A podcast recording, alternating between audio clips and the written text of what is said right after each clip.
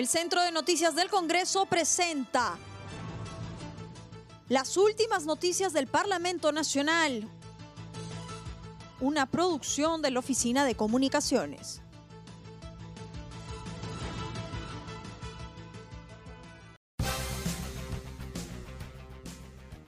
¿Cómo están? Los saluda Claudia Chiroque. Hoy es lunes 27 de julio y estas son las principales noticias del Congreso de la República. Magistrados exponen sus apreciaciones respecto a figura jurídica de levantamiento de inmunidad parlamentaria. En comisión de levantamiento de inmunidad parlamentaria expuso el juez supremo de la comisión que lleva el mismo nombre de la Corte Suprema de Justicia, Francisco Tábara Córdoba, sobre el rol, alcances y competencias de esta figura jurídica. Dijo que la inmunidad parlamentaria no es negativa en sí misma, sino la forma como se ha estado tratando no ha sido la más idónea entre ellas la denegación de pedidos sin justificación alguna. Consideró que lo más adecuado sería mantener esta medida, pero de forma más restrictiva, limitándola a ilícitos penales cometidos por los mismos legisladores desde que son proclamados por el Jurado Nacional de Elecciones. Refirió que las investigaciones y procesos por hechos anteriores deberían continuar según su estado sin necesidad de pedido de levantamiento de inmunidad de proceso ni arresto.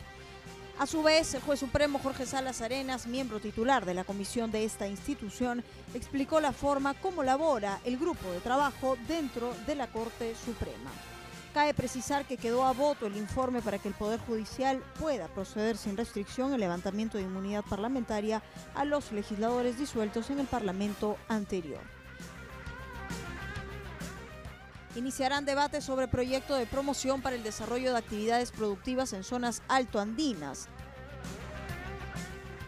En comisión de producción, su titular, el congresista César Combina Salvatierra, expuso el proyecto de ley de promoción para el desarrollo de actividades productivas en zonas altoandinas. En su exposición dijo que la iniciativa legislativa tiene como efecto contribuir con el proceso de desarrollo a las zonas de capitales de región y provincias. Precisó que la norma, de ser aprobada, beneficiaría a casi toda la parte sierra del país y sería de fortalecimiento para la reactivación económica.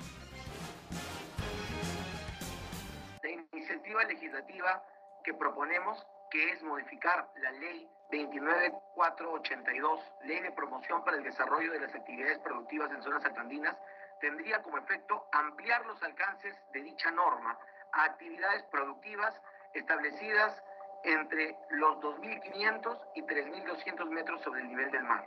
Asimismo, restituir la vigencia de los beneficios establecidos en la citada norma hasta por un plazo de tres años, contados a partir de su vigencia, lo que contribuirá con el desarrollo de las zonas altandinas de nuestra patria. La promulgación de la norma cuyo proyecto se presenta contribuirá con el proceso de desarrollo de las zonas altoandinas. Esta norma, de aprobarse, beneficiaría a casi toda la serranía peruana.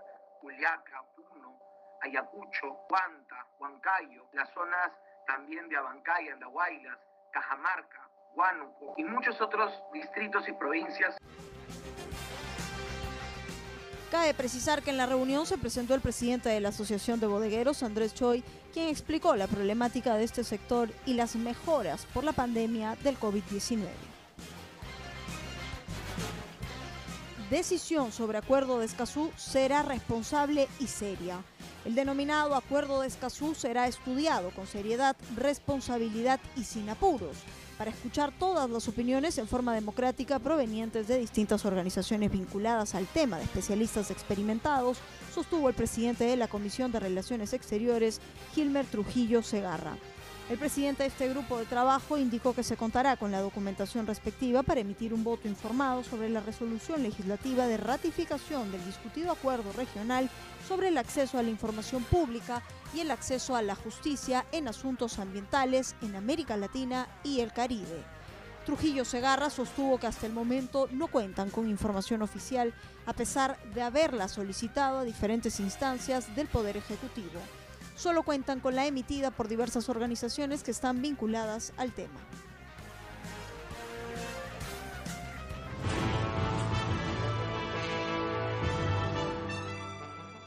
El Centro de Noticias del Congreso presentó las últimas noticias del Parlamento Nacional una producción de la Oficina de Comunicaciones. Los invitamos a visitar nuestras redes sociales y sitio web www.congreso.gov.pe.